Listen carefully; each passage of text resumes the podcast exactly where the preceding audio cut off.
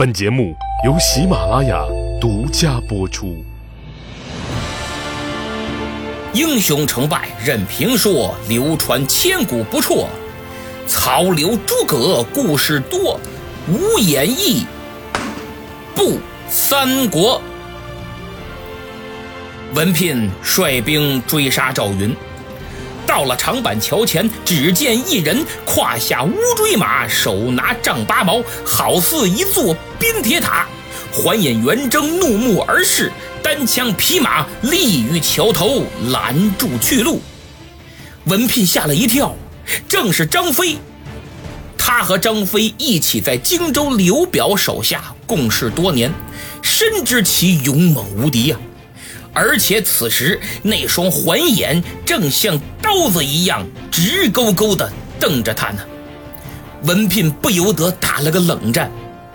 但眼前也就只有张飞一个人，他浑身是铁，又能粘几颗钉？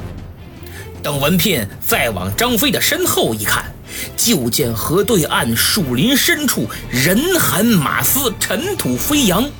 哎呦！文聘心想：这肯定是有伏兵啊，而且还不少，否则不可能弄这么大动静正在他心生疑虑、犹豫不决之际，曹仁率兵也到了。文聘将军为何止步于此，不进军呢？啊，曹将军，请看，这对岸树林之中恐有伏兵啊！不可不防，所以我才没有贸然进军。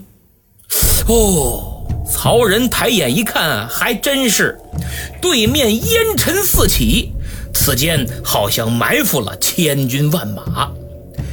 曹仁一琢磨，当初我在新野就中了那诸葛村夫的埋伏，吃了大亏。今天呀，长点记性吧。哎呀，果然如此。那我等应该赶快禀报丞相，听候定夺呀。曹丞相此刻正在景山上等信儿呢，这赵云捉住没有啊？不大功夫，曹仁就派人送信儿来了，说赵云已经突出重围，过了长板桥，张飞横枪立马于桥头拦住了我军的去路。曹操一听，这鼻子差点气歪了。你们怎么搞的？就张飞单人独骑，硬是把千军万马给挡在了长板桥前，无人敢过。哎呦，这简直是奇闻呐！听着都新鲜。待本相前去查看。生气归生气，曹丞相还是领着许褚等众将赶赴长板桥，要一看究竟。还离得挺远呢，曹操就见桥那边有一员战将，单枪匹马与文聘、曹仁对峙，情形十分的诡异。等离近了，仔细一看，这模样、这穿着、手里这家伙，没错，就是张飞。张飞在桥那边发现，嗯，曹军怎么动了？一阵喧哗。紧接着就见对面无数军士簇拥着云罗伞盖，还有金瓜乐府，哼哼，想必是那曹贼亲自来了。我呀，必须得再拿出点气势来，把那曹贼给镇住了，来个先声夺人。就见他大吼一声：“嘿，我乃燕人张飞，张翼德是也，谁敢上前？”与我决一死战，谁敢上前与我决一死战？就这嗓子，声若雷震，晴空霹雳一样，在场众人直吓得机灵灵打个冷战。再看张飞，是环眼圆睁，怒目横眉，一副舍我其谁的气魄。完全没把这些曹兵曹将放在眼里，曹操也着实吃了一惊。再看身边有的随从，吓得直打哆嗦。曹丞相心想：当年徐州战吕布，刘关张都投靠过我呀。这张飞的刚猛，我也是亲眼所见。更何况之前白马坡斩颜良。当我夸赞关羽本领之时，这云长也微微一笑，说：“我家三弟在万马军中取上将首级，如探囊取物啊。”这句话无疑给曹操留下了深刻的印象，同时也留下了巨大的心理阴影，等于曹操自己给自己来了一个心理暗示。哎呀！这张飞之勇猛，可不在关羽之下呀。于是他环顾左右，言道：“我曾听云长讲过，那张翼德万马军中取上将首级，如探囊取物。今日相逢，万万不可轻敌。”手下众将一听，连丞相都这口风了，大家更是心存忌惮，谁也不敢轻易去出这个风头。正所谓打仗有风险，表现需谨慎呐。张飞看到曹家诸将没一个敢出来应战，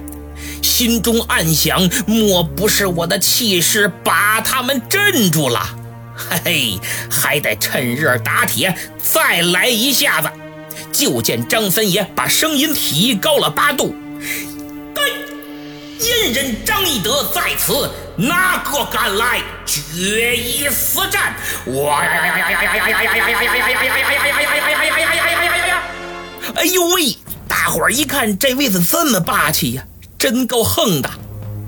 其实。”气势这个东西，永远都是此消彼长，说白了就是心理战。曹操一看，就你单人独骑一条枪，面对我大军居然毫无惧色，还这么有气魄。不对，刘备不可能只让你一个人断后，这里面肯定有问题。哎，曹丞相这多疑的本性又开始作祟了。他放眼往四周观瞧，果然就见对岸的树林后头是尘土飞扬。兵法有云：“征尘起处，必有大军。”于是曹公再次给自己来了个心理暗示。就此，我们发现，从不可能就张飞一个人拦路，到后面林中必有埋伏。曹丞相已经在内心有了先入为主的念头了。人的心理往往就是这样，一旦有了认定的结论或者方向，就会主动搜集证据来佐证自己是正确的。在这种强烈的心理暗示之下，加上张飞气贯长虹的威慑力，曹操不由得心生退意。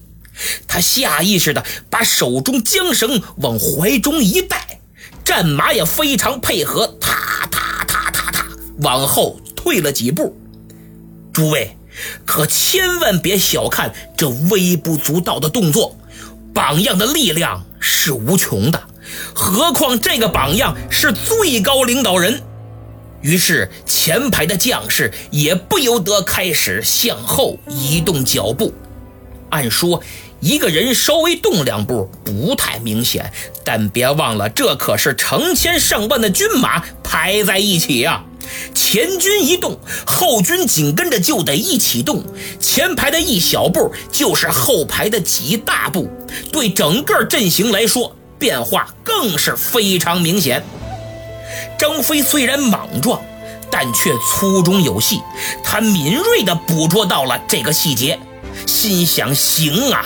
看来我布的这疑兵之计已然震慑住了他老曹，得抓住机会，赶紧再给他来一下子。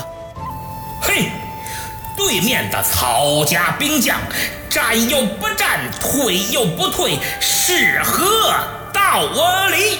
可恼，可恼啊！呀呀呀呀呀！就张三爷这三声大喝。一声比一声大，一声比一声响，根本无法用“洪钟惊雷”之类的词语来形容了。典型的河东狮吼啊，简直就是失传的绝技狮吼功再现江湖。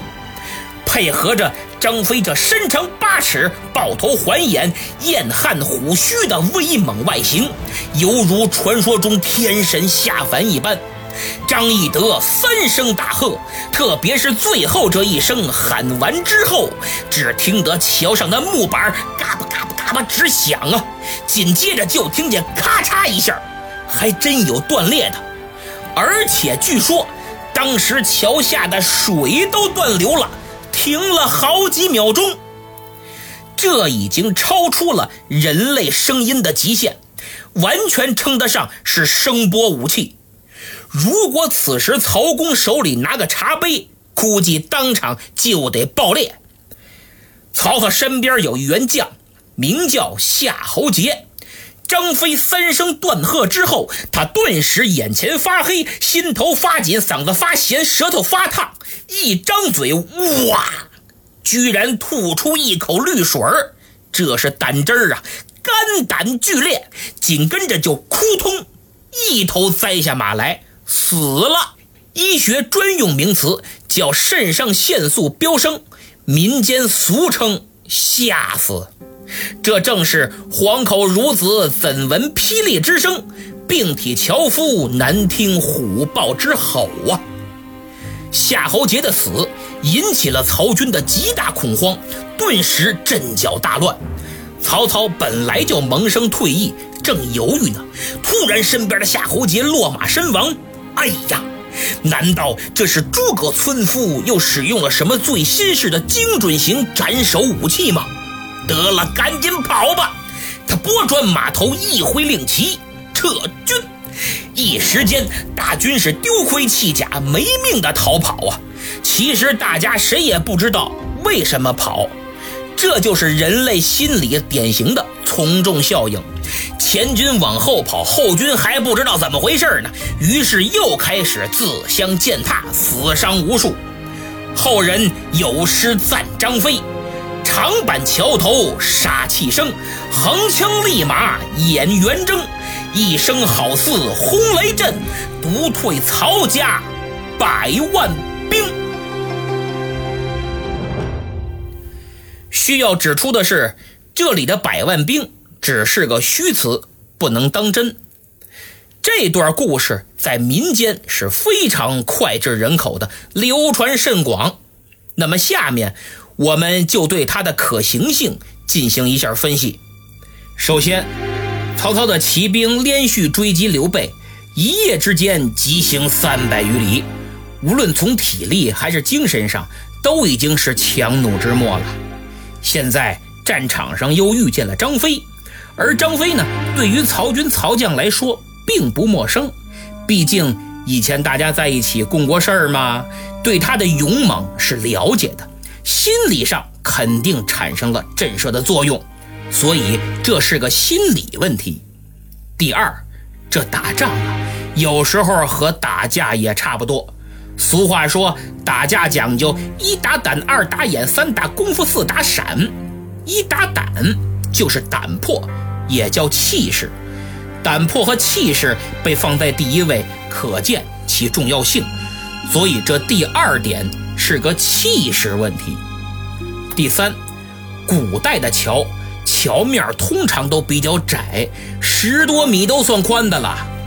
大家可以想象一下，如果一员威猛盖世的武将据守桥头，谁敢过去单挑啊？这就好比一条狭窄的胡同里，一个人手持利器，对面就算多几个人，也是不敢贸然出击的，因为受地势条件所限，你只能一个一个的过去。本来是一群人围殴，胜券在握，结果让这条胡同生生给变成了一对一的单挑。那么长板桥也是这个道理，所以这第三点呀。是地势问题。第四，之前有诸葛亮神出鬼没的两把火，刚刚又有赵子龙七进七出的震撼效果，这曹军已然是心存忌惮了，阴影面积被无限放大，正所谓人忙无志，所以这是个心态问题。这四个问题叠加一起。再配合张三爷彪悍无比的外形，长板桥喝退曹兵是有可行性的。至于京剧中唱的什么“喝断了桥梁水倒流”之类的，大家听听也就罢了。吓死夏侯杰更扯了。如果确有其事，估计也是这位夏侯将军长途奔袭，工作强度超负荷，引发了心脏病或者脑淤血之类的突发性猝死，呃，不可能肝胆破裂被吓死。这些桥段啊，哈哈哈就纯属是演绎，为了突出主人公的能耐，营造更大的戏剧冲突，大家看个热闹。也就行了。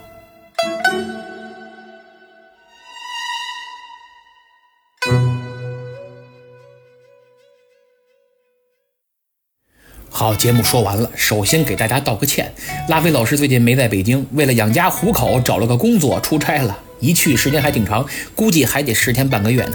临走他给我发了好多过来，我俩这一算，一周两更的话，撑不到他回来就断了。